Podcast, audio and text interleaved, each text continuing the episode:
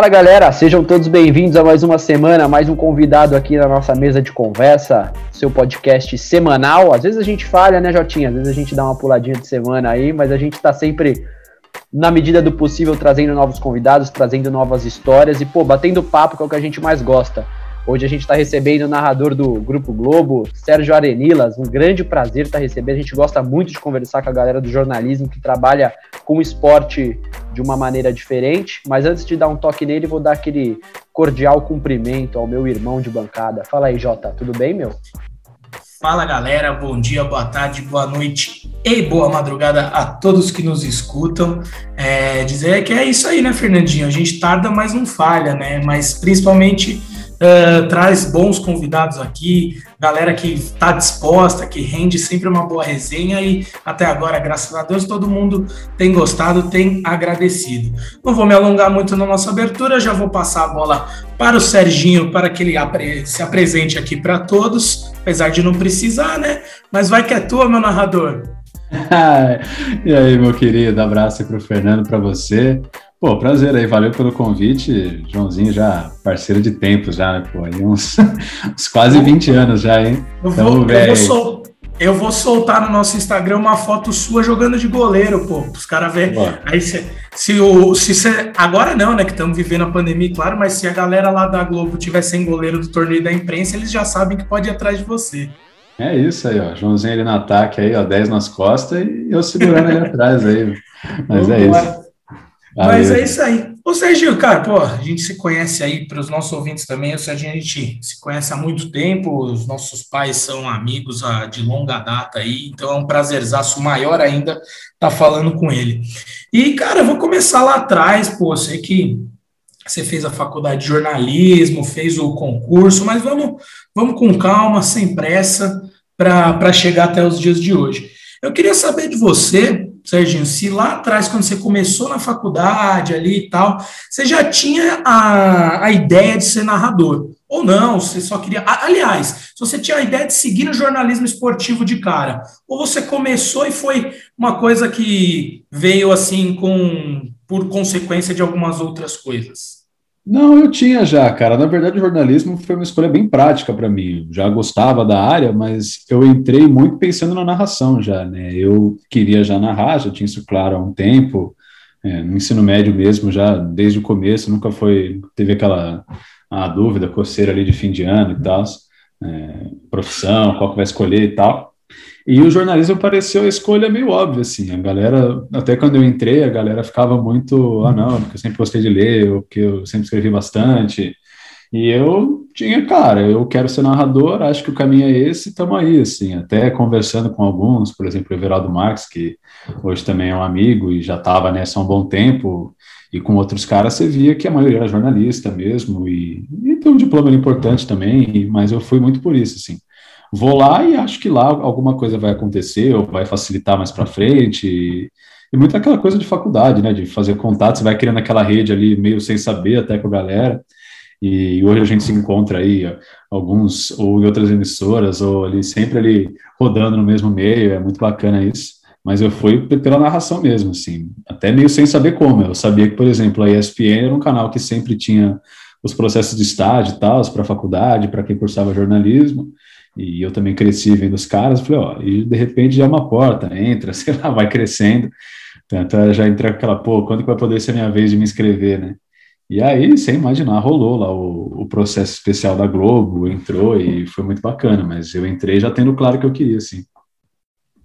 Cara, eu acho que, que a sua história, em especial pelo que o João mencionou e agora você falou de novo, da questão do concurso, ela é, é bem bacana porque, de certa forma, aproxima a, a nossa realidade, né? Às vezes a gente tem a impressão de que, pô, o narrador, ele teve um começo meio, não sei, começou lá atrás, ainda arrumou um estágio cedo e foi indo, você conseguiu entrar num concurso. Eu queria que você, ainda que a gente tenha que voltar depois alguns passos na, na tua história, assim, para a gente entender, eu queria que você comentasse um pouco da questão do concurso mesmo, como é que surgiu essa oportunidade, aonde foi divulgado isso, é, como foi a etapa, as, as seletivas mesmo do concurso, se teve alguma dinâmica diferente.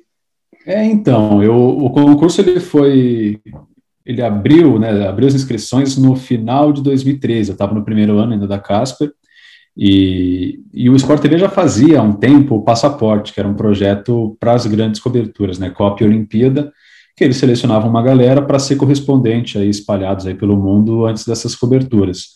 Então, acho que já tinha tido naquela época pelo menos dois, né, da Olimpíada de Londres e da Copa da África. Acho que foram esses dois só, acho que foram os primeiros.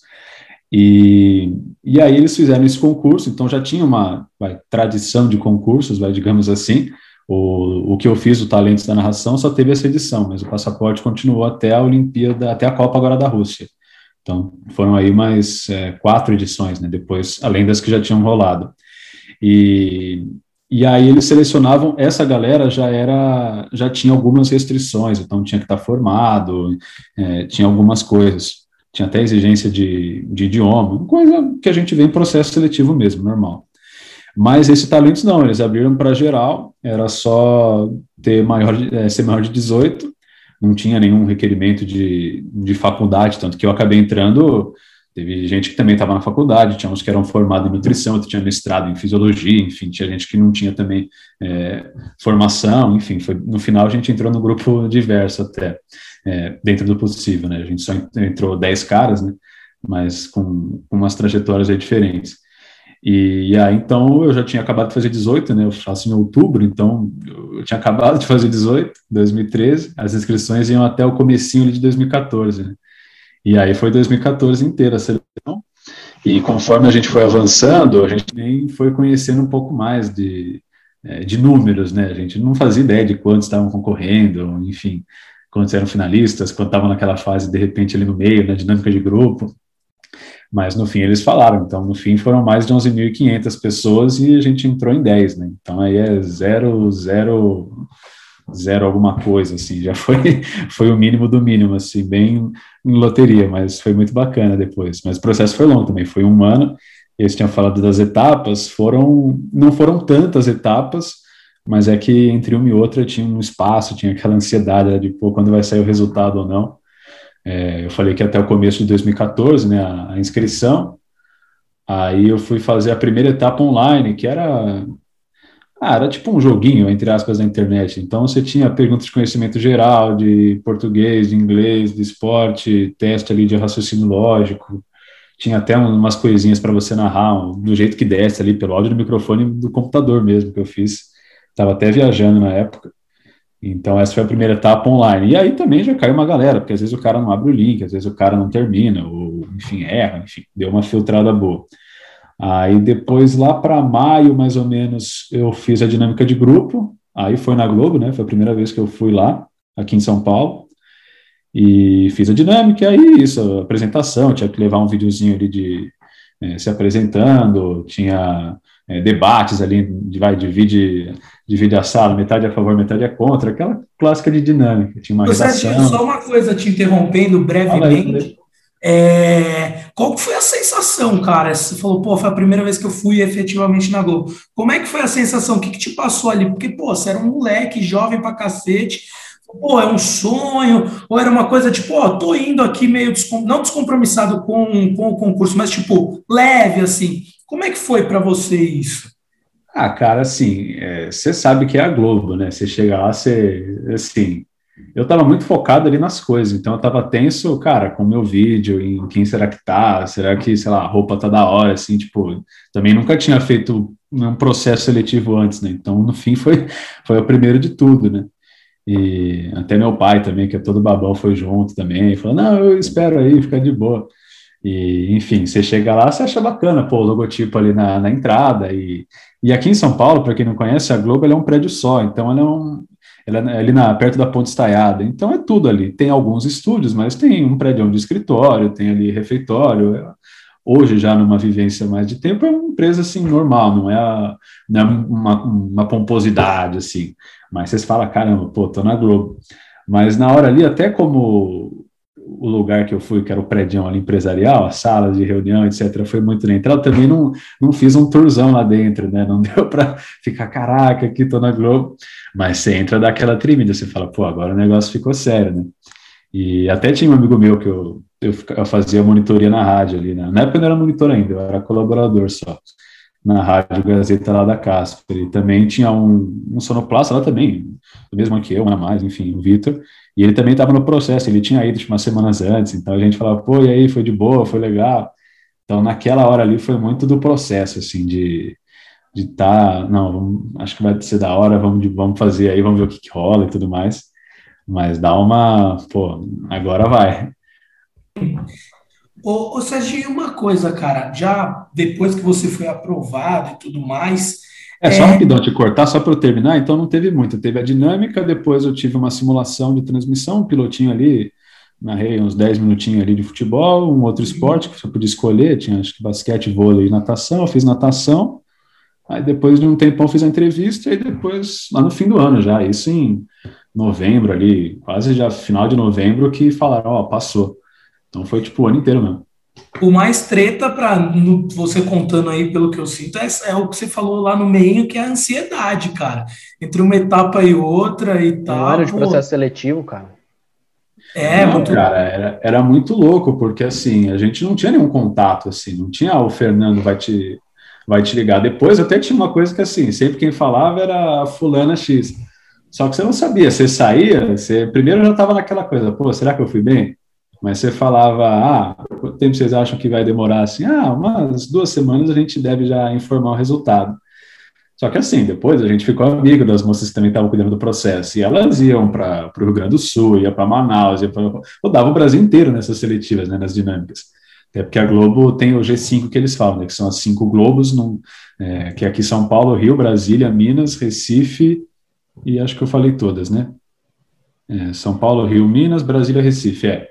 Tanto que no Sul, por exemplo, RBS, que é como se fosse uma cesta, né? Mas é, só pode cinco, então é o G5. Então nós rodava o Brasil inteiro nessas dinâmicas. E, e aí, claro que não demorava duas, três semanas, demorava meses. Assim. E você não tinha nenhum contato, tipo, ah, vou mandar e-mail pro Fernando. Até tinha o um e-mail lá da consultoria, mas você também fica com medo de, pô, vou ficar mandando mensagem, vou ficar escrevendo ali, depois dar alguma coisa. Quem já participou de então, qualquer coisa seletivo sabe. Quando né? chegava a ligação, eu, eu falei, eu estava na rádio, então, pô, é, não conhecia ninguém do Rio, nem tinha ido pro Rio. Não, tinha ido pro Rio já. Eu fui no final de 2014, ainda não tinha ido na época. Então, cara, tocava um 021, você sabia que era, da, que era do negócio, né? Então você ficava ali pô, ficar com bateria sempre, ficar de olho. Às vezes tocava lá 021, tipo, ah, pode falar, posso, posso, não estou fazendo nada aqui. Então, você saía, mas era, você ficava nessa tensão, foi bem estressante, assim, nesse sentido, porque era isso, você fazia uma fase, aí era três meses, e era coisa curta, então você fazia uma dinâmica que você ficasse duas horas, uma hora e pouco, ou uma simulação a uma hora, enfim, você queria o resultado logo, né? Você tinha que esperar um monte.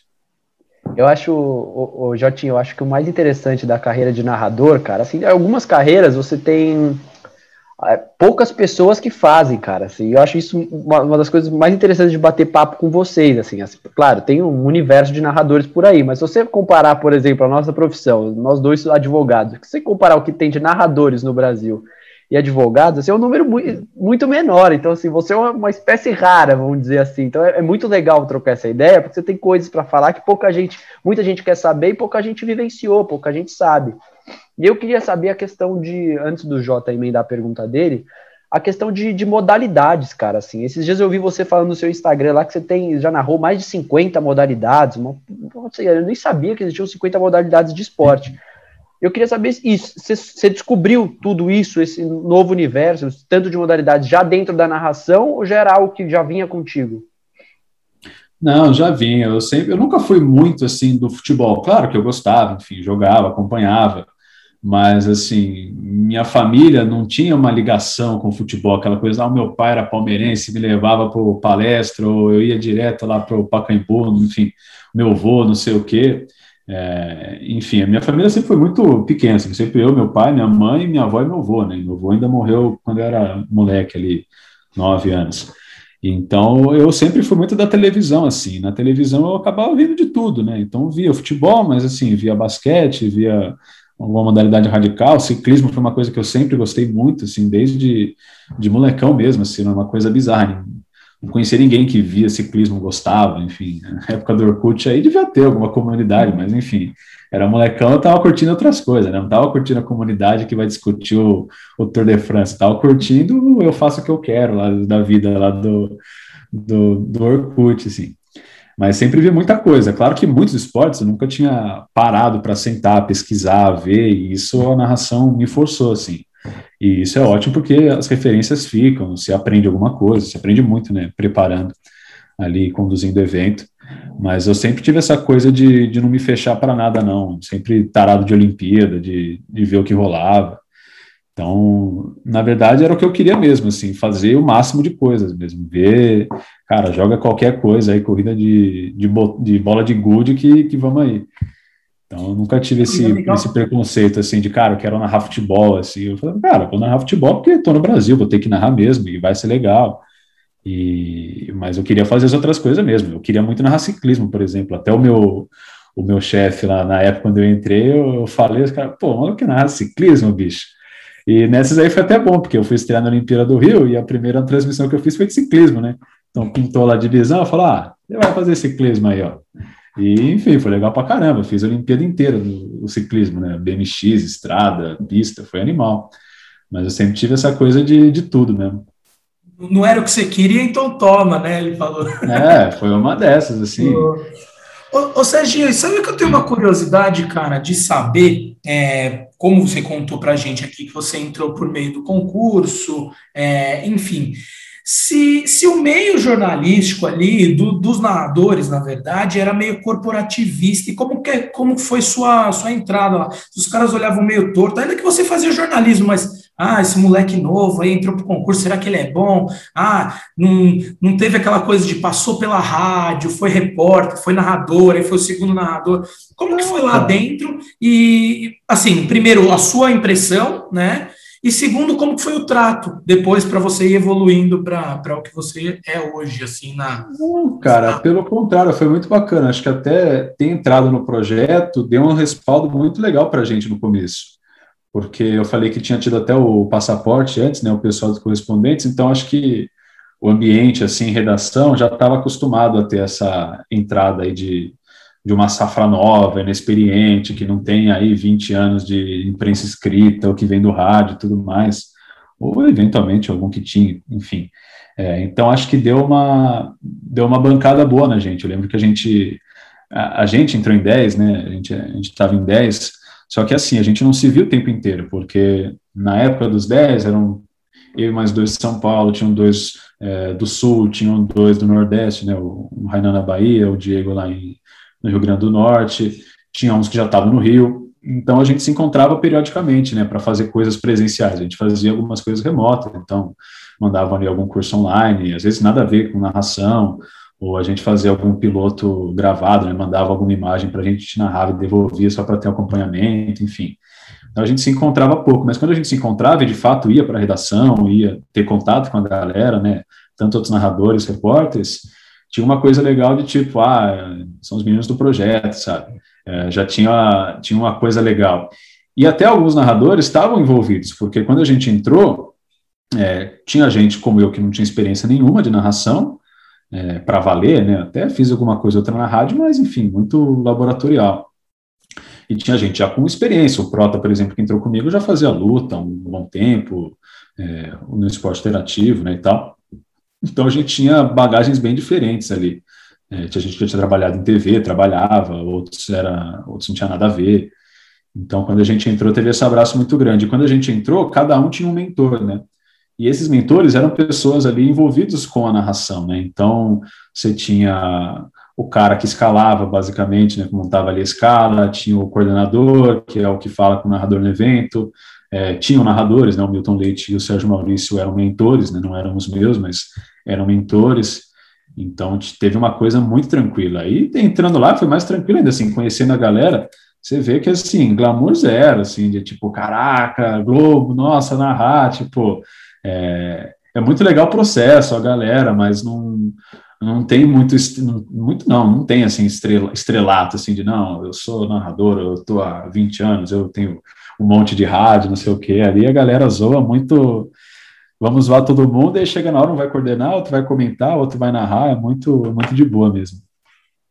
Pô, é legal você falar isso, porque tem muito, muito meio corporativista. O Fernando mencionou aqui que pô, a gente é advogado e tal, que é um puta meio corporativista, assim, ai, mas você veio de tal escritório, ai, você veio isso, você veio aquilo.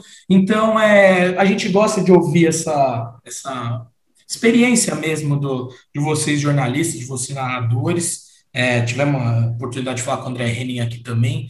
Ele falou a mesma coisa, assim, da do meio, assim, que quem, quem tá atrás da telinha, né, do lado de casa, esse se imagina mil e uma coisas, como você disse, mas para vocês que estão lá, é, é super tranquilo. É, eu tive, mas assim, mais um pouco, não que eu, que eu sofri isso, mas do tipo, tinha mais um espanto, não era tipo preconceito, tipo, caraca, o moleque é muito novo, o moleque é uma criança, não sei o quê. Mas é depois aí, você vai fazendo, os caras, não, pô, é, manda bem, aí tá, tá bem acompanhado, tá, tá legal. Assim, a galera ficava tipo, caraca, mas tão novo assim, e eu tava lá louco, né? Tipo, cara, me dá alguma coisa aí e, e vocês vão ver, né? Tipo, pode deixar que, que a gente segura. Mas não teve, não teve nada não, foi muito tranquilo. Ainda bem, né, que foi. foi... Ô, ô, Sérgio, eu vi que você fala com muito carinho do, do Everaldo, né, cara? Você, você comentou que, que, que entrou e, assim, o, Everaldo ele foi recentemente para o Grupo Globo, né? Quando você entrou lá, é, ele ainda não estava lá, né? E me conta um pouco como é que surgiu essa relação com ele? Foi, foi coisa da faculdade? Ou você encontrou em algum evento a primeira vez? Conta um pouco pra gente, assim, da, de como foi isso e depois com a entrada dele no Grupo Globo, com você lá dentro já.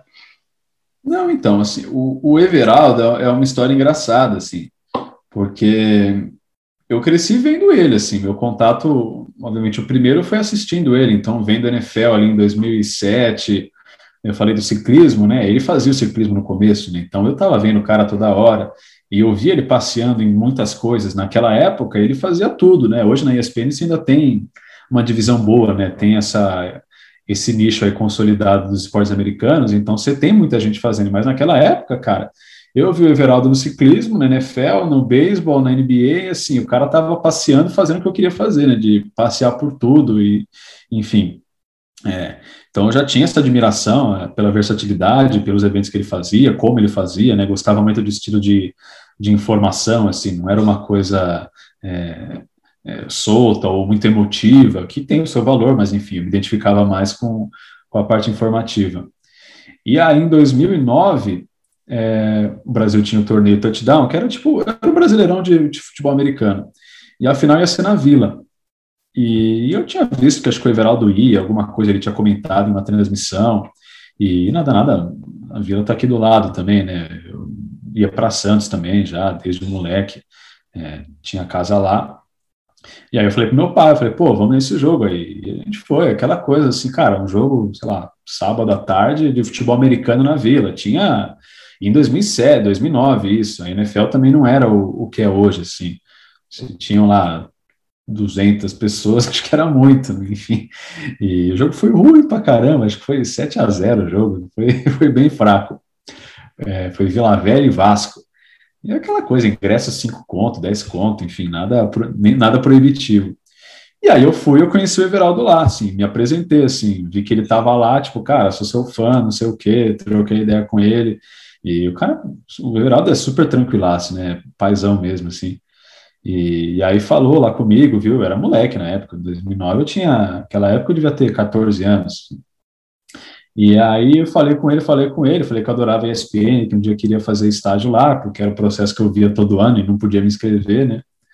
E aí ele falou, cara, me anota meu e-mail, me manda um e-mail, aí você vai eu falo, você vai lá semana que vem, enfim, acompanhar a gravação do Hoje é a ESPN League, né? Mas no começo era o The Book is on the Table, né? Que era ele, o André Fury e o, e o Paulo Antunes.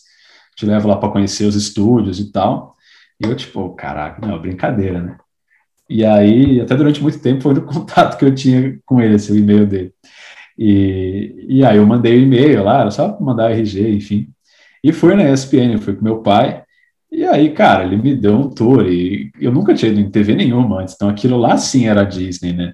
É, eu acho que quando eu entrei na Globo, eu já estava com uma pegada mais é, profissional, assim, mais séria, de cara, tem esse desafio aí, essa dinâmica.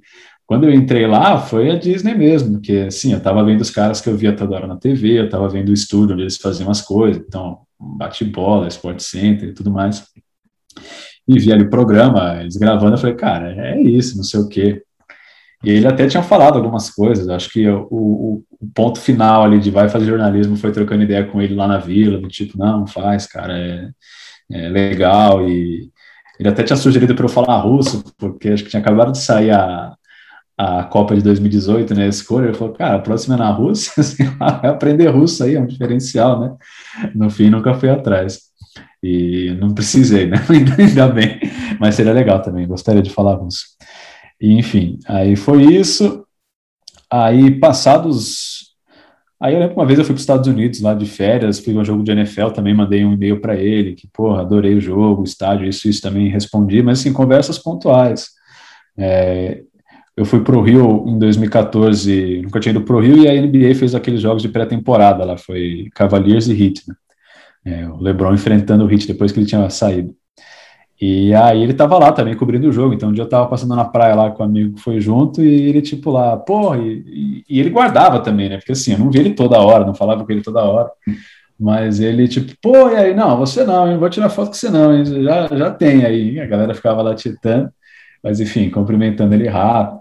Ele uma vez foi na Casper também, acho que aí eu já, aí eu já tinha entrado, eu já tava na Globo, e ele foi na Casper e ele tipo, pô, você aí de novo, hein? Não sei o quê. Mas enfim, foi muito tranquilo. Tanto que quando ele foi para a TV foi muito. A gente tem amigos em comum também, fora da TV, então a gente às vezes se encontrava. Mas quando ele foi, foi tipo, caraca, agora estamos juntos, não sei o quê. Até a primeira vez que eu vi ele lá foi meio para acidente, fui fazer alguma coisa e ele estava indo gravar alguma chamada para NBA e tal, e a gente falou, pô, e aí? Foi as boas-vindas ali, né? Até tiramos uma foto para fazer brincadeira lá de modalidades quantas tinham. E aí a gente era amigo, já trocava ideia, já mandava a lista, né, que ele faz, que eu, que eu faço de modalidades, eu passei para ele, né, ele falou, pô, você tem tua lista aí, me manda aí que eu vou fazer uma minha. E aí, quando eu fiz 50, eu postei lá, pô, 50 modalidades e tal, e aí ele mandou mensagem, ele falou, pô, você tem aí? Manda para mim que eu vou fazer a minha aqui. E aí, e aí a gente ficou meio. A galera faz, né? Pô, você tem 50, o Everaldo, ah, eu tô com, sei lá, 60 e quanto. Mas é muito referência, assim. É, feliz, assim, que hoje a gente se encontrou, assim, mas foi, foi bem legal, porque no fim já são aí, cara, mais de 10 anos, né, de, do primeiro contato até agora, e ele me conheceu Pirralhão ali com 14 anos e, e agora a gente narra junto, né. Essa história é legal demais, cara, porque, pô, se trabalhar com um cara que você admirava e tudo mais, mas me, me chamou muito a atenção o, o carinho e a atenção do Everaldo desde, desde sempre, né? Eu acho isso muito importante, cara, porque eu falo, aqui é o que a gente passa todo dia, viu, Serginho? É, entrevistando a galera e tal, batendo papo. Falou, cara, é, pô, Cicinho jogou Copa do Mundo, falou com a gente. Bernardo, na época, estava na Premier League a gente tinha, sei lá, 300 seguidores no Instagram, era o quarto episódio. Então, eu, eu acho que é muito gratificante para a gente que está começando, e você passou muito por isso, você começou muito novo, a galera que pô, te abre a porta mesmo, te pega pelo braço um pouco e, e vai levando. Agora, sim. É isso do Everaldo, assim, para completar, foi legal, porque assim, é, nunca foi uma relação de, de tipo, ah, a favor, etc. Foi legal porque ele foi acompanhando eu mesmo, assim, galgando as coisas, então ele me conheceu, eu estava no ensino médio, depois a gente Você se viu, eu estava no. Né? Tipo, eu tava na faculdade. É, tipo, era isso, eu conheci, conheci eu estava no ensino médio, a gente se viu depois, eu estava na faculdade, a gente é, se falou, eu tinha entrado na Globo, aí eu narrei, a gente narrou a Olimpíada junto, né, em 2016, ele na ESPN e eu no Sport TV, então, tipo, pô, ele mandava, pô, parabéns, cara, que legal, aproveita. Então foi, foi muito bacana, assim, de, de meio que, pô, legal, deu mais um passo, pô, da hora, mais um passo. E aí até hoje que encontrou, né? Isso é muito louco. Que animal, animal demais. Ô, Sérgio, vou te fazer a última pergunta do nosso primeiro bloco aqui, cara.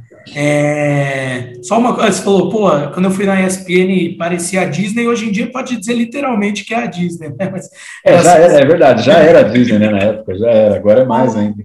Exatamente. Ou seja, mas me fala uma coisa, cara. Dois pontos. Um é mais breve, porque você falou, pode aprender russo e tal.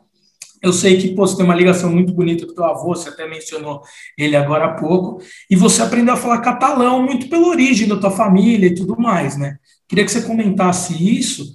E, e a outra é mais rápida ainda, que é, pô, não, não tinha muito essa coisa, não tem muito glamour. Mas eu lembro que uma vez, cara, lá atrás, estava na faculdade ainda, você postou uma foto numa sala de reunião com Kleber Machado, Luiz Roberto, pô, uma galera assim, que é o que, pô, a gente tem a mesma idade, então eu falo tranquilamente, a gente cresceu admirando, vendo os grandes jogos com ele. Então eu queria que você comentasse também como é que foi é, esses pequenos momentos que Pô, beleza, é, é o dia a dia, eu tô trabalhando, eu vou narrar, eu preciso estudar a modalidade e tal. Mas de repente você se depara numa reunião com essas feras. Como que foi? Principalmente no início. Hoje já é uma coisa que eu imagino que é mais natural. Mas a primeira vez assim que teve isso, como que tu reagiu assim, né? Então, isso tem, vou começar pela última. Isso tem muito, cara. Eu acho que assim, é, ainda mais com televisão, assim, a figura da pessoa tem muito, né? De você, isso, você vê o cara, você conhece. É, então, por exemplo, diretor é uma coisa que você não tem muito a cara ali viva, e mesmo que tenha, assim, é, é difícil para quem está começando ter algum tipo de admiração e tal. Você não conhece essa galera, você conhece quem está ali na câmera. Então, o ex-jogador, o narrador.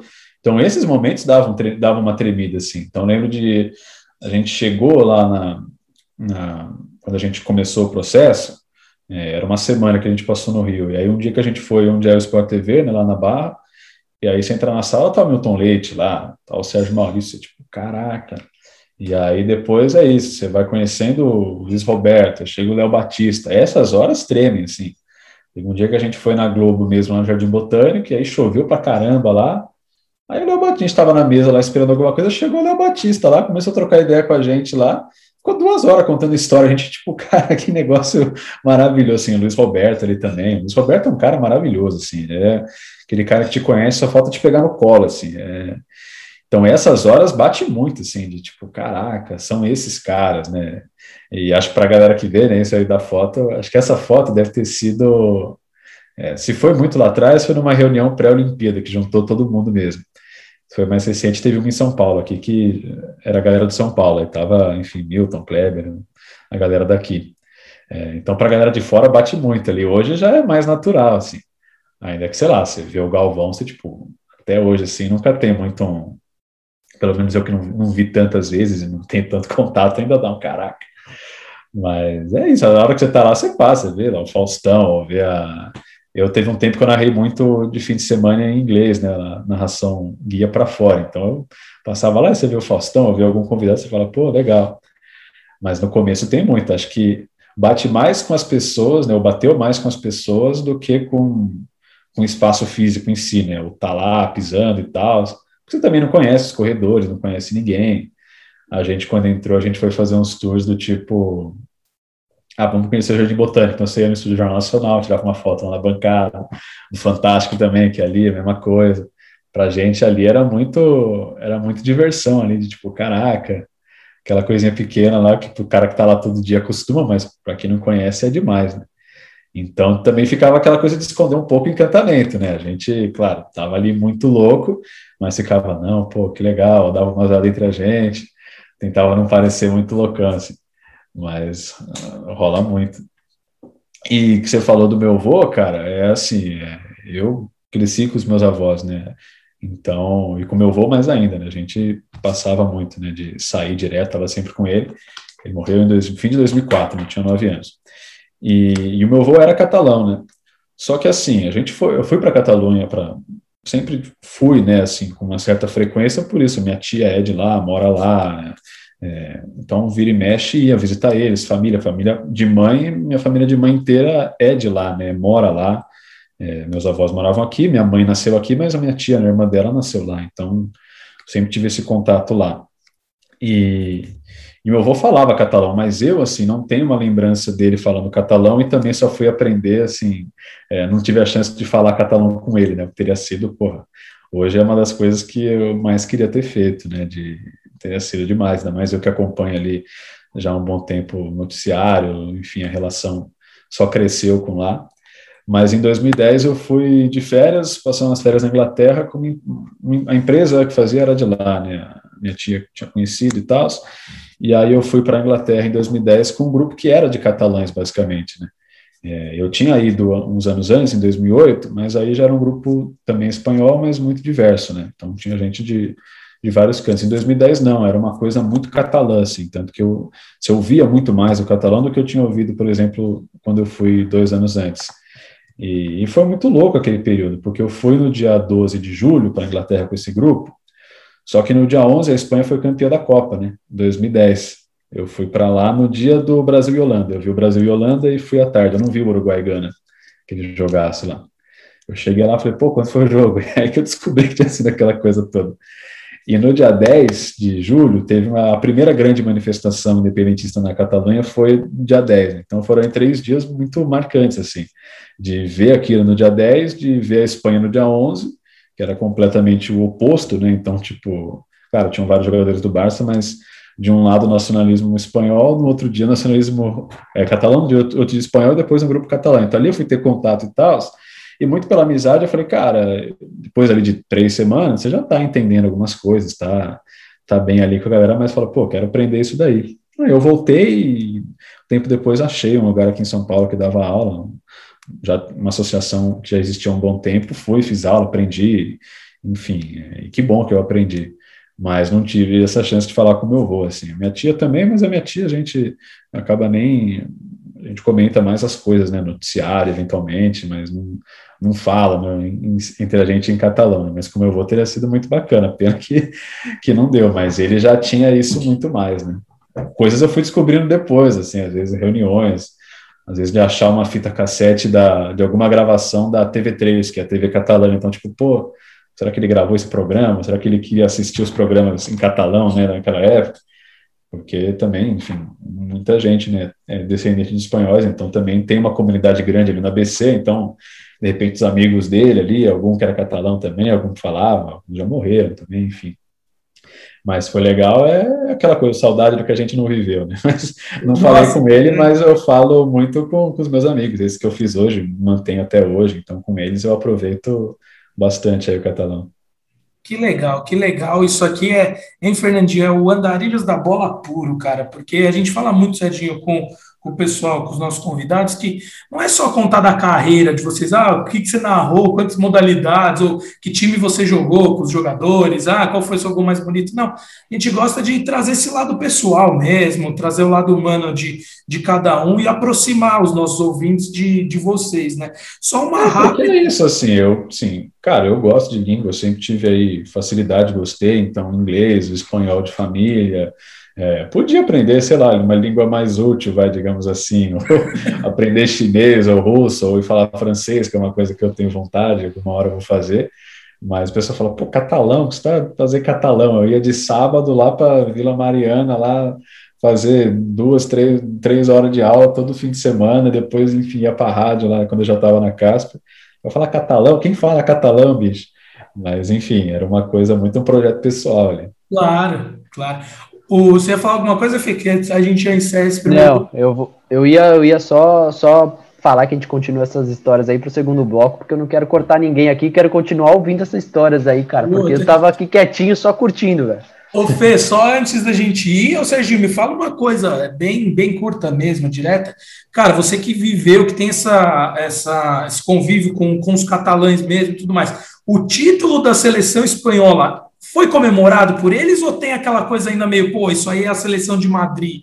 Não, espera aí que não, não vai dar tempo, não vai dar tempo, vai cortar. Falta menos de 30 segundos aqui. A gente volta então, com essa aí. Eu respondo na volta, velho. É isso fechou, aí, roda, roda a nossa vinhetinha, roda a vinheta e a gente volta. Ficarem ansiosos aí para o nosso retorno. Boa.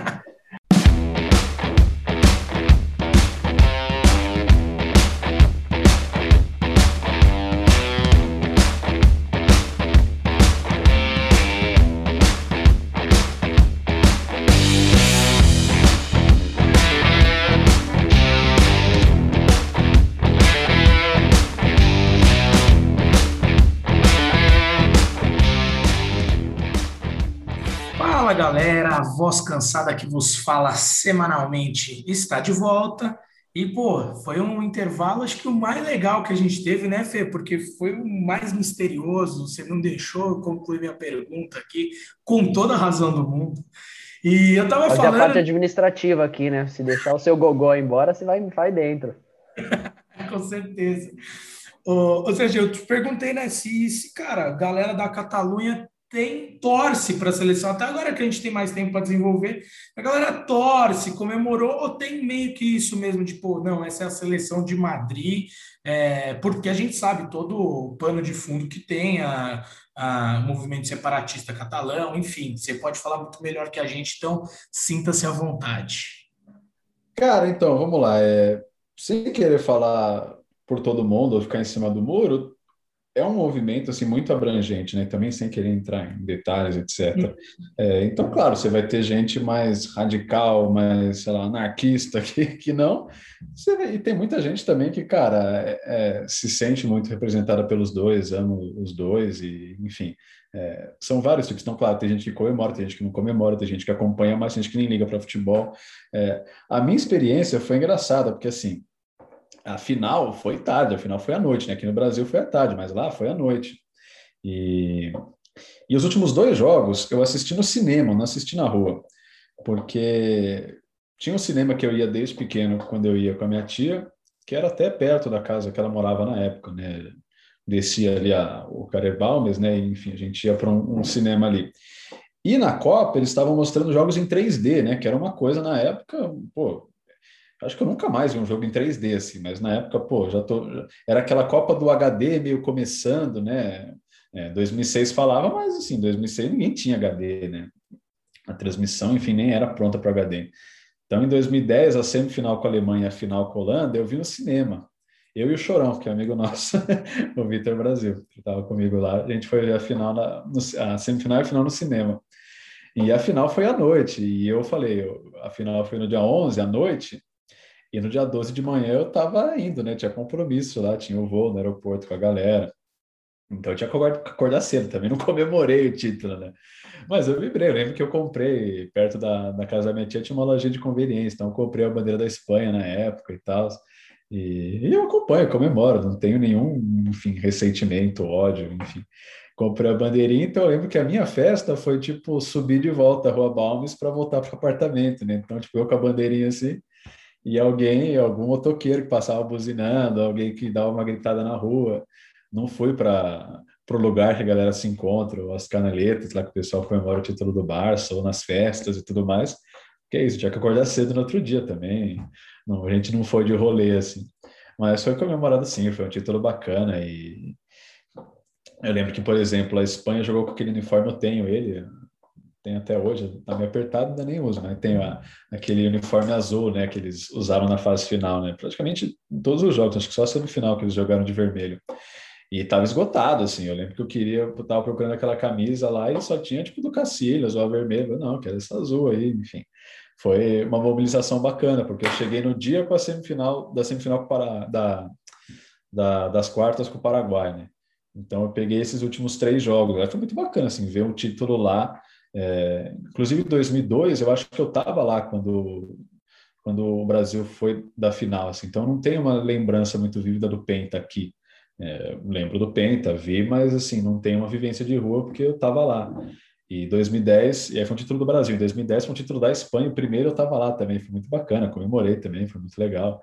Os meus tios, por exemplo, esses já são mais é, é, tios não de primeiro grau, né? Mas os meus tios lá de Logrões já são muito mais ligados em futebol. Então, é, eu tenho um tio que é, é louco pelo Sassuna, né? Que ele é de Navarra, né? Então, é louco pelo Sassuna. Um dos meus primos mora lá em Pamplona. Então, eu lembro que em 2007, quando o Sassuna chegou na semifinal da, da Copa da UEFA, foi tipo, mano, vamos Sassuna.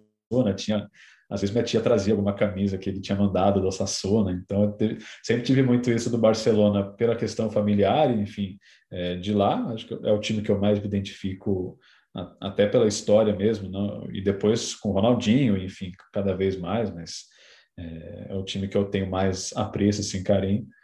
E isso do Sassuna, que eu lembro muito claro, mas daqui eu não tinha. Meu pai podia ligar menos para futebol, assim. Ia no primeiro de maio lá, que a gente ia jogar bola e tudo mais. Minha mãe sempre foi mais sociável, popularzona lá de, ah, não, fulano, chega aqui, ah, não sei o quê. Sempre foi de conversar com todo mundo. Mas foi muito louco esse, esse título de 2010 lá. Ô Serginho, eu tenho uma dúvida de, com, com relação à sua, à sua ligação com a Espanha, com a Catalunha, se isso te traz algum objetivo profissional, se você tem algum sonho de narrar algum, algum esporte uh, que a Espanha esteja envolvida de alguma forma, algum jogo específico de algum na Catalunha, alguma coisa nesse sentido, ou é algo que você nunca pensou? Ah, gosto. Não, não traço assim com, com nossa obsessão, mas assim, gosto gosto de fazer Espanha em qualquer esporte, né? Eu, eu lembro que, pegando um exemplo, acho que agora de cabeça, em 2019, eu fiz o Mundial de Esportes Aquáticos, né? Porque tem tudo quanto é competição, então nado artístico, salto ornamental, maratona e depois vem a natação, né? E aí eu narrei, por exemplo, o nado artístico, que nem é um esporte que, enfim, você é, narra tanto, está ali meio que apresentando, mas tinha a Ona Carbonell, né? Que é uma é uma das maiores é, atletas da Espanha, né? É catalã, a Espanha tem alguns nomes, né? É, importantes, muito também pelo legado da Olimpíada, enfim. E aí eu narrei a medalha dela, que ela quebrou o recorde lá de, de medalhas conquistadas. Então, assim, é sempre legal para mim. Eu não, não acho mais especial quando eu estou fazendo, mas eu pessoalmente falo, pô, que legal, narrei uma coisa que tinha um envolvimento ali, ou foi. Acho que eu narrei pouca, eu não sei se eu narrei alguma, algum evento em, que foi em Barcelona, assim, ou, ou na Catalunha. Mas eu gosto, assim, quero fazer o máximo. Sempre que tiver, vou, vou fazer com muito carinho. E de meta profissional, até durante uma época, assim, quando o, eu ainda não tinha entrado no, no processo, estava ali fazendo a, as etapas, eu estava tendo uma ideia muito de ir para lá, né? De, de ir ficar de vez, assim. Sempre tive muito essa, essa coisa de ir ficar. E aí, em 2014, foi um ano muito louco, assim, foi um ano de virada, porque eu, tava, eu fui para lá no começo do ano, eu falei que eu estava viajando na primeira etapa, eu estava lá, né? É, no, no, dia da que eu fiz a etapa, eu estava em Logronho até. É, e aí eu estava já, tipo, cara, vou, sei lá, ver se dá para fazer transferência, vou vir para cá, eu vou bater. Já estava ali também fazendo aula de catalão, ou já tinha acabado, não lembro agora. Mas vou bater na Barça TV, enfim, vou bater em algum lugar por aqui. É, tinha, tem um amigo meu que, que mora lá já também, que era daqui, enfim, trabalhava de correspondente lá. Depois que eu entrei, foi tipo, não, cara, foi um negócio muito bom também, uma puta chance e, e deu uma esfriada, mas eu sempre tenho aquela coisa, se alguma coisa der errado, essa opção tá lá, né? Ainda bem, né? Assim, privilegiado de ter essa, essa opção, mas tenho sim algum, a meta de algum dia ir para lá, assim. Fazer valer os sábados de manhã lá na, na Vila Mariana, né? Pô, duas, três é, horas é, lá. Não, cara, e de estar em contato com tudo, né? Até de, de família, de, enfim. Lógico é, oportunidade profissional bacana, de usar um idioma que, enfim, tem um carinho muito grande, está perto dos amigos lá também, é, que é uma galera que eu encontro, mas não com, com tanta frequência assim, né, ainda mais Sim. agora. Então, tem essa, essa vontade aí. É, eu acho sempre bacana quando dá para juntar os laços assim mais familiares, afetivos, assim, enfim, como você tem com a Catalunha, é isso, com alguma assim, realização não, não... profissional, é bacana, assim. É, é algo... tá longe de ser um lugar estranho, assim, né? Exato. Não, com certeza. É... E achei legal o jeito que ele falou, que é isso. Para mim é especial, mas na, na, na parte, vai, assim dizendo, profissional, é uma transmissão como outra qualquer, né? Então, é isso que fica.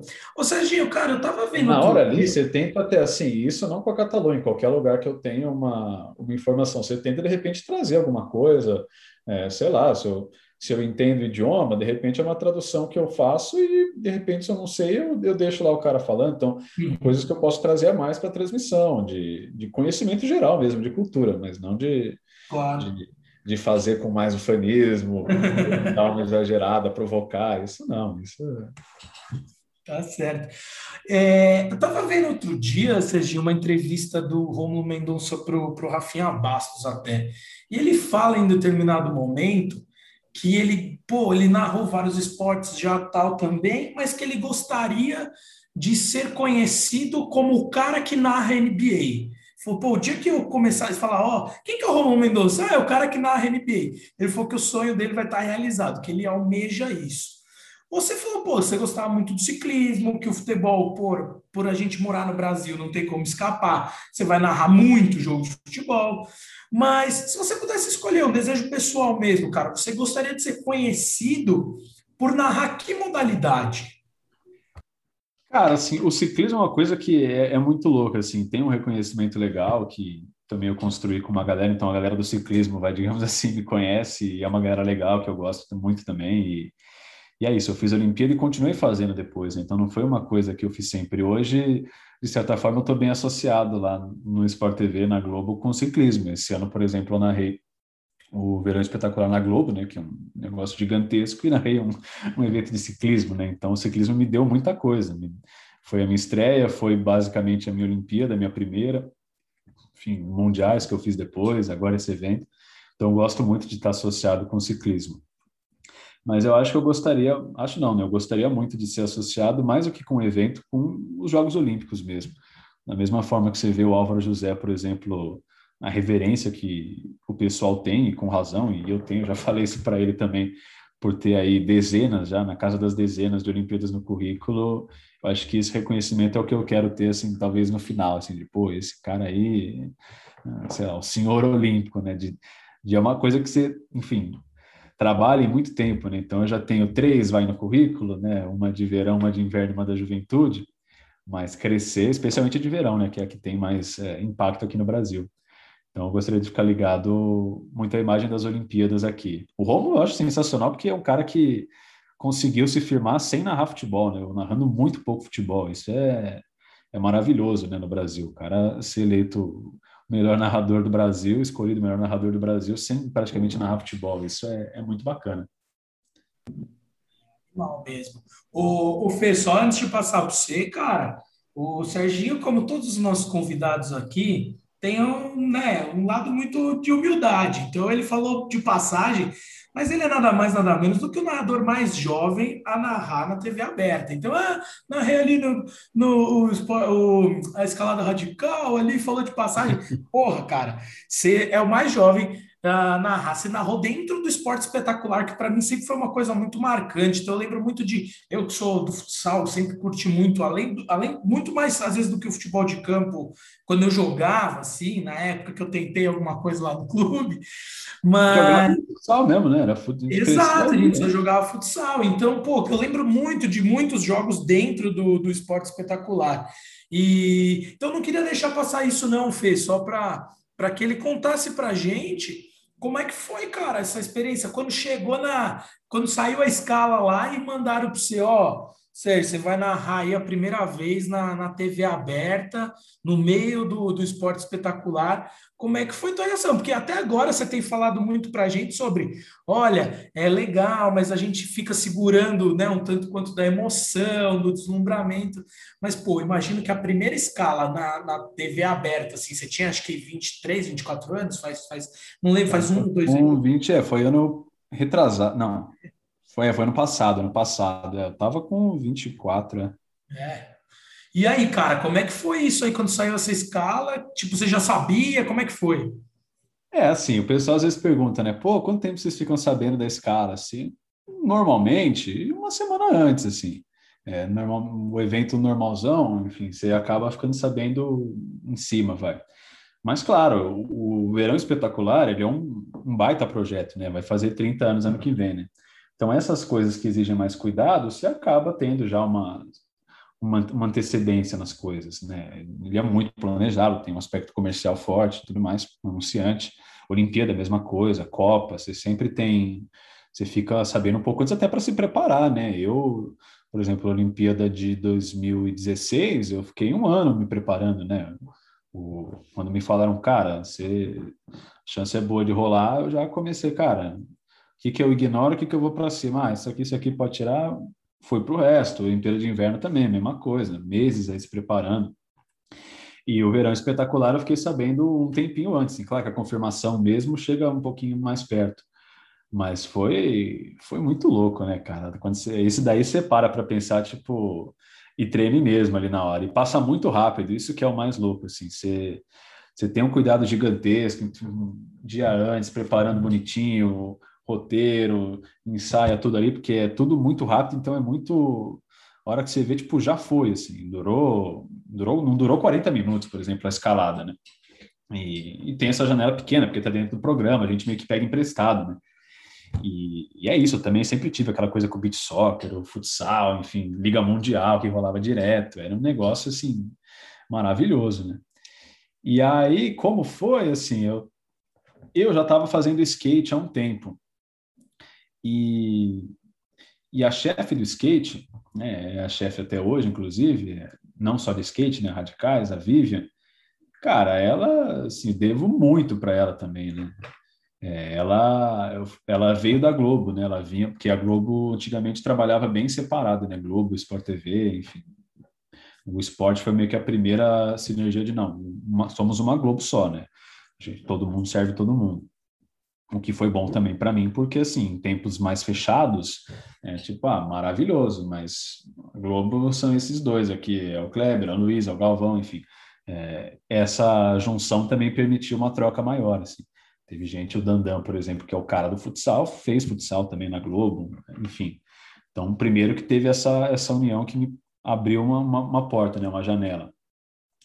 E aí eu já estava fazendo skate há um tempo, e como eu falei, a Vivian já veio da Globo, né? Então ela já cuidava disso há muito tempo, é, já estava envolvida nisso da é, no verão, de organizar, tocar o projeto.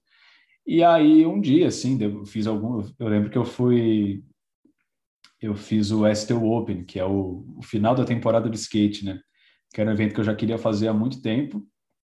E eu fiz em 2019, né? Foi em novembro, isso lá no, no Rio mesmo. E é um evento pauleira, cara, porque a gente tá lá no lugar e são você tem o skate street e o parque, né? Então você faz o final masculina feminina masculina feminina, né? Foram aí, você fica cinco horas no ar, enfim, você fica um tempão mesmo. Assim. E aí ela foi para o Rio, né, a, a Vivian, isso eu não sabia ainda, né? Eu sabia que ela estava lá, porque encontrei, enfim, fiz a transmissão. E aí, uns dias depois, não sei se foi na, já nas, na segunda, enfim, mas pouco tempo depois, eu tinha uma reunião de feedback marcada, né? E ela foi também, porque eu fazia com o Bruno, que é outro cara, assim, que eu devo praticamente tudo lá que eu conquistei, que foi meu mentor lá quando eu entrei, enfim, é um cara que me deu muita oportunidade boa, assim. E aí a gente estava no feedback e ela conversou, ela falou, não, eu fiz questão de estar lá no evento, acompanhando tudo mais, porque você vai fazer o verão espetacular agora no começo do ano, tipo, pô, tava aí, aí foi muito louco, né? Porque teve essa coisa. E eu tipo, nossa, pô, obrigado, valeu, é, sempre foi muito parceiro assim. E eu já tinha feito a escalada, né?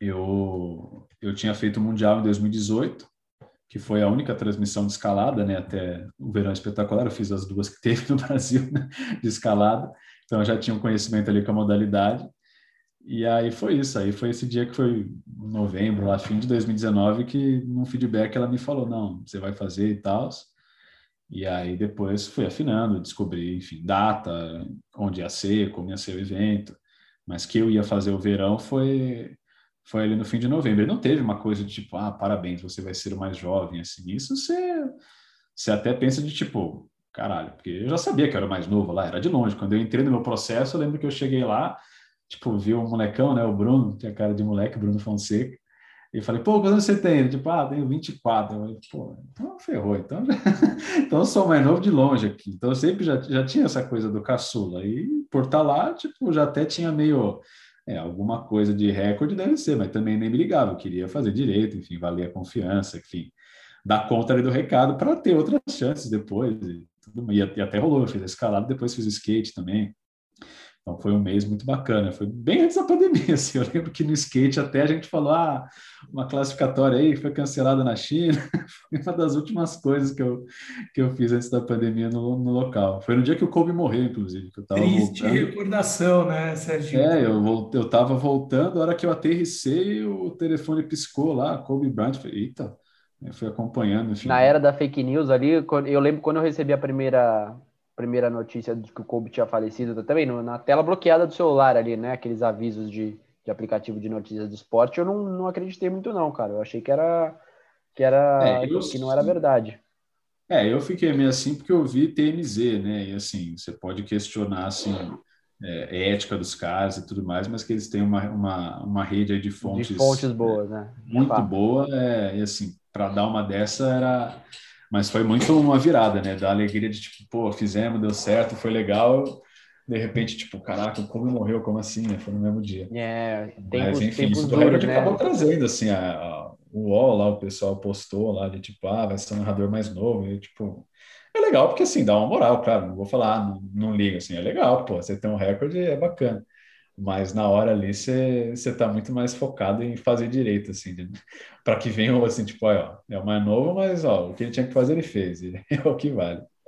Cara, é, você fez um negócio recente no teu Instagram que eu gostei muito. A gente te segue lá pelo nosso perfil do Andarilho. Não sei se você viu, Jotinha. Ele, você gravou um IGTV sobre o cricket, cara sobre a é, espe é, especificamente sobre a final né, da Copa do Mundo que foi na Índia. Hum. Se eu estiver falando alguma besteira, depois você corrige aí na tua resposta. Não, não, isso mesmo. E eu confesso que eu não tinha nenhuma familiaridade com o esporte, a não ser de saber que era um esporte muito popular na Índia e na Austrália, assim, que eu, a única familiaridade que eu tinha era essa. E aí você eu, eu ouvia lá, eu ouvi de cabo a rabo, assim, eu achei assim, interessante demais, demais, assim. Ele, ele menciona os grandes nomes do esporte na Índia, até fui procurar os caras depois no Instagram mesmo, pô, você vê que os caras são, assim, celebridades absurdas, assim, eu queria que, que você falasse, já teve a oportunidade de narrar cricket, é, da onde saiu essa, todo esse conhecimento do cricket, você foi pesquisar, é um negócio que de tanto você consumir, você sabe, como é que é isso, cara? Não, cara, assim, é, foi muito legal, assim, porque eu não tenho muito costume de fazer GTV e tal, mas eu falei, ah, vou fazer um vídeo, a hora que eu vi já tava grande, eu falei, ah, vai aí mesmo no GTV. Porque foi aniversário agora de 10 anos da, da Copa do Mundo de Cricket da Índia, né? O bicampeonato, por enquanto, o último, mas eles não ganhavam já quase 30 anos, né?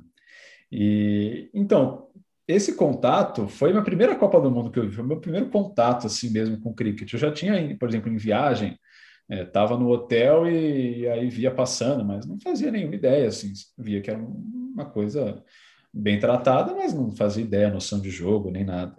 E aí, em 2011, eu estava no ensino médio ainda, teve algum trabalho, acho que era de redação, que tinha que fazer, é, era para a gente fazer algum blog ou fazer alguma coisa, um acompanhamento, acho que era até livre. E aí estava rolando a Copa do Mundo, e eu falei, cara, eu vou fazer de cricket, velho. Vou pegar essa Copa do Mundo aí e vou fazer disso.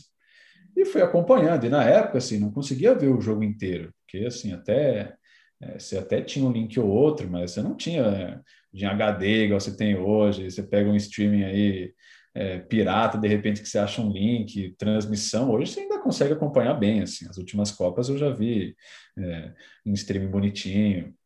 É, foi bem de boa, mas naquela época, imagina.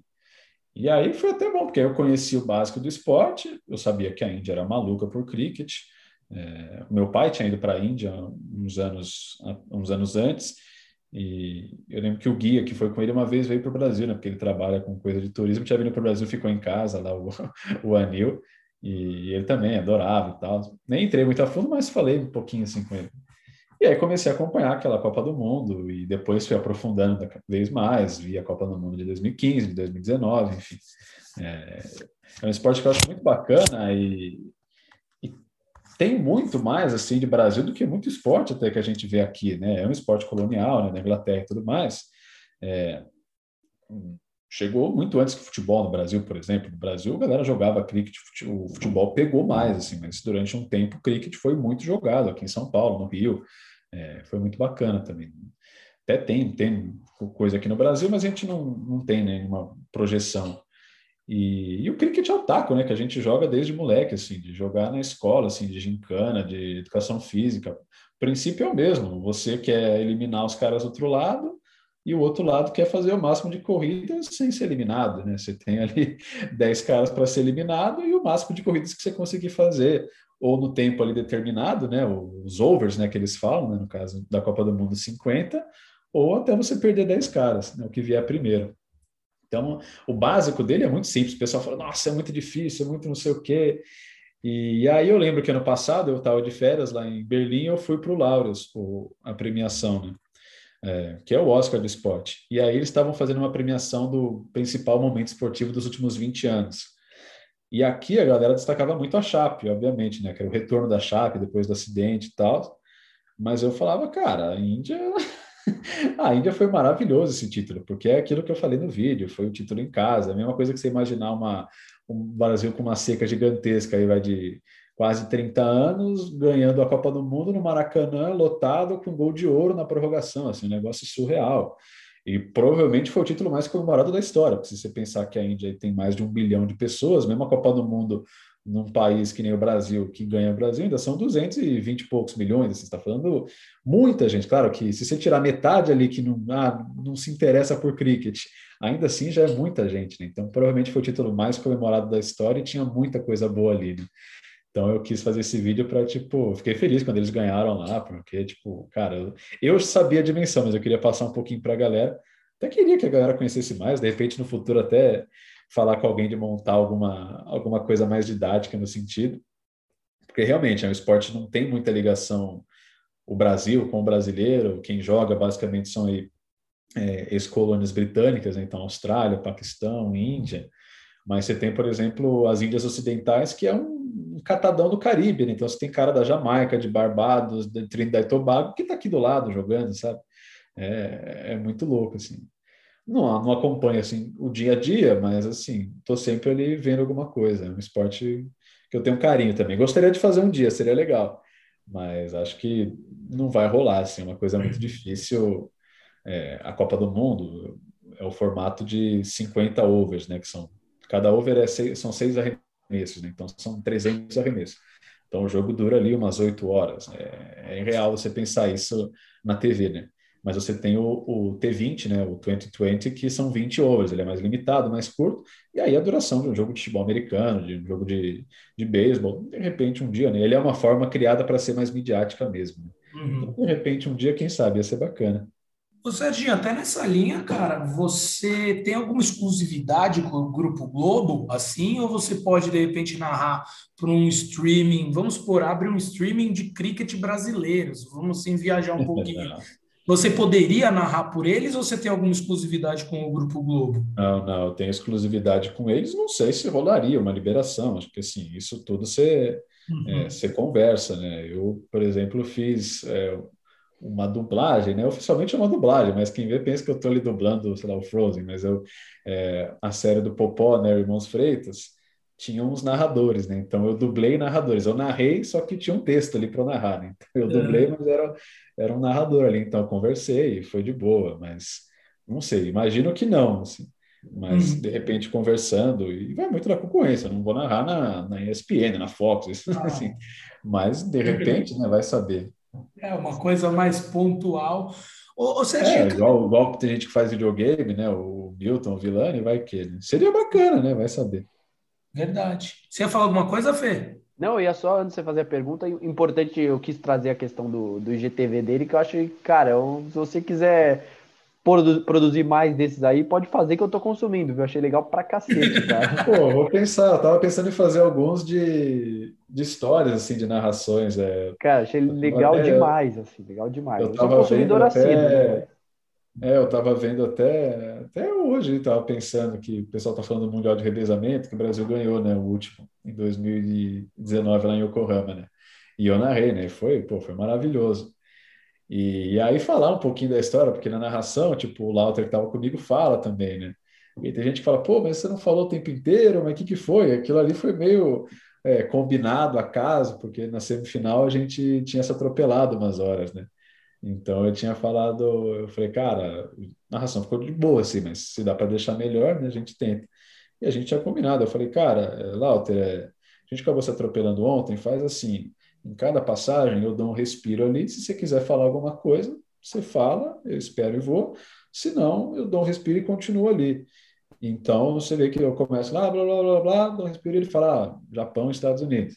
Aí eu continuo, aí tem outra, ah, e depois eu continuo assim. Ficou um casamento muito bacana. Minha narração ficou mais ufanista, porque é, no fim eu acabo falando do Brasil a prova inteira, porque eu tô lá, ah, Brasil não sei o quê, aí o Fernando. Aí ele fala Japão e é, Japão não, mas Jamaica, Estados Unidos e Jamaica. E eu não vou falar Estados Unidos e Jamaica de novo, né? Então ele ele me dava uma coisa e me permitia também ficar, né, em outras coisas. Então eu falo do Brasil a prova inteira, ele fala ah, Jamaica e Estados Unidos. Uma galera falou, pô, meu cara não estava nem falando do Brasil. Eu falei, não, mas eu estava falando do Brasil. Né? No fim, a gente se completou, se completou legal ali. Então pensei em fazer algumas narrações, assim, um, um bastidores. Quem sabe aí. Animal, é muito bom, é muito bom ver. Sempre tem algo do, do, do lado de lá. Cara, já. Estoura, né? Depois estourou, né? Ninguém esperava que o Brasil ia ganhar, né? Depois o Brasil ganha, tipo, caraca, o Brasil ganhou, e você narrou. Para mim, pô, aquele dia lá deu uma viralizada boa, assim, né? É, até repercussão de, enfim, notícia e tudo mais. É, essas coisas inesperadas que acontecem é muito louco. Muito louco. O, bom, caminhando já para a parte final aqui, já dos agradecimentos, dos últimos assuntos, né? Eu só queria fazer um comentário antes, cara, mas aí não é nem sobre o que o Serginho falou agora, é sobre tudo. É muito legal ter conversado com ele aqui, porque, e não só porque ele é, pô, é meu amigo há muito tempo, conheço ele há muito tempo e vejo ele na TV agora que eu. Outro dia a gente tava mandando mensagem para ele que ele ia narrar o campeonato, ele tava minto Tava transmitindo um jogo da NBA, um jogo pau pra caramba. Eu falei, meu, que animal que foi a transmissão, parabéns e tal. Mas a gente vê, e eu que te acompanho no Instagram e tudo mais, você se dedica muito, cara. Você vai atrás, você pesquisa, você sabe de muita coisa, muito esporte.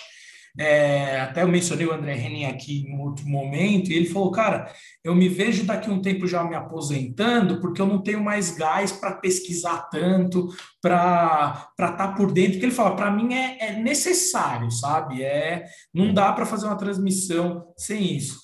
E a gente aqui do Andarilhos que critica direto vocês da imprensa, como diz Marcelo Barreto, que criou, e eu acho que foi ele que criou esse, esse quadro lá. Mas, mas a gente também tem que muito exaltar quando é um trabalho bem feito. Imagina, porque o que a gente critica, Serginho, é principalmente esse ponto, quando o cara, principalmente no futebol aqui no Brasil, a galera não se prepara muito, comenta do jeito que dá, faz análise de, de jogo, mas sem analisar de fato a tática, a técnica, o jogo em si. Então, mas acho que tem mudado, cara. Eu vejo muito. Para falar de caras que trabalham com você, para não falar só de você, que eu vejo o Rafa Rezende, a gente é super fã dele, o Losetti, ótimo comentarista. Então, é, é bom, é bom, a gente fica contente demais de trazer a galera que valoriza. Valoriza primeiro a profissão de vocês, né? Porque, pô, vocês são caras qualificadíssimos e valoriza a transmissão, o esporte que a gente tanto gosta. E aqui não sou falando do futebol, que normalmente a gente trata, mas eu sou um aficionado por, por todos os esportes. Confesso que menos que você, Serginho, mas, mas por vários. Eu gosto muito de ver jogo de basquete, de vôlei, eu gosto muito de natação. Eu, salto ornamental é um negócio que eu adoro ver na Olimpíada.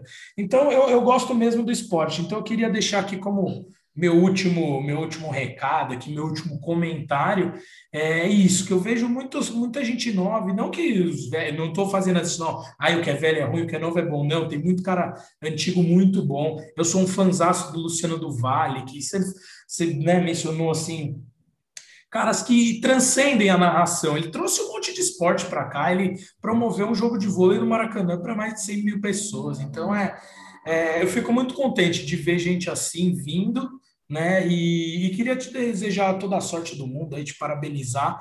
Mas antes da gente encerrar e eu passar para você, queria passar para nossa canhota morta ali, que está só sorrindo, só dando risada. Mas, mas é isso aí. Queria deixar o meu agradecimento aqui para você, viu?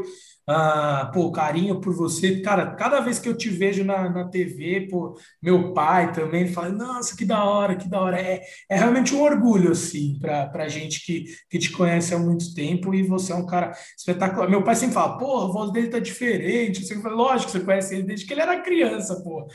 Então, é claro que vai. Biológico aí no meio, né? Exato, exato. Mas assim impecável, sou fãzão mesmo seu aí e de toda essa turma que eu falei, do Everaldo, enfim.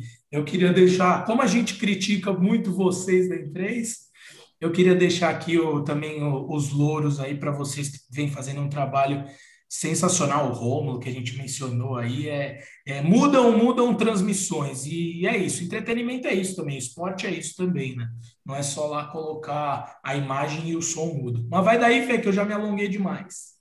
Não, é, pô, eu fiquei feliz, contente pra caramba também. Eu sempre gosto de falar com, com pessoas além dos atletas, ex-atletas, principalmente para trazer novas formas de visão. A gente sempre brinca aqui que a gente, quando traz atleta, quando traz ex-atleta, treinador, enfim, a gente gosta de olhar além do atleta, além do profissional, entender um pouco do porquê ele está ali, o que ele precisou passar, entender um lado humano de tudo. E a nossa conversa foi muito disso, né? Teve, teve de esporte, mas teve muita coisa relacionada à história, a tua história particular, os teus, os teus passos que você caminhou para chegar onde você está. Assim, você é um cara hoje muito novo e com muito sucesso. E assim, já cornetando o João, ele sabe que quem pentelhou ele para te chamar fui eu, tá? Eu tô ali, pô, há um tempão falando para ele, ó, manda mensagem pro Serginho, quero falar com ele, pô. Verdade, eu, pô, te acompanho também, já vi é, jogos da NBA você narrando, e eu falei agora do cricket lá no teu Instagram, acompanho você direto lá também, pô, é um prazer gigante te receber, e a nossa conversa foi prazerosa demais, foi gostoso demais, lá, do jeito que a gente gosta aqui,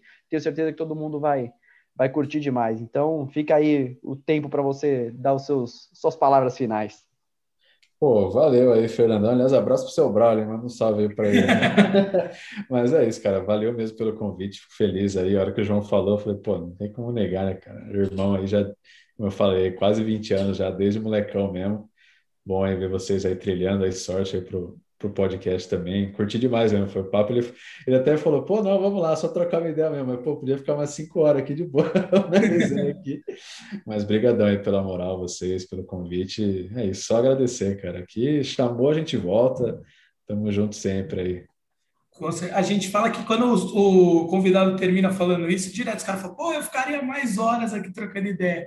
Então, é muito gratificante isso para a gente, é muito legal e e de fato vamos vamos ter uma segunda vamos ter uma segunda rodada mais para frente aí vamos ver quem sabe você narrou chegou na você está em quanta 58 era isso Serginho? você chegou no 60 ou não não não ainda não então a Olimpíada ajuda muito né cara porque a Olimpíada pinta muita coisa a Olimpíada de Inverno fez a some lá no alto né então estou acho que com 56 ainda Boa. Vamos ver, quem sabe em Tóquio, alguma coisa. Olimpíada Ainda de é sacanagem. A Olimpíada de Inverno falta 60, pouco, né? 70, você volta aqui, pô. É, então, da Olimpíada de Inverno falta pouco, né? Porque eu só não fiz patinação artística, né? Do jeito que ele quebra recorde, de verão pô, tem muita 70, coisa semana aí. que vem ele volta aqui. é verdade. É, Mas é isso, gente. Um abraço e tchau! Valeu!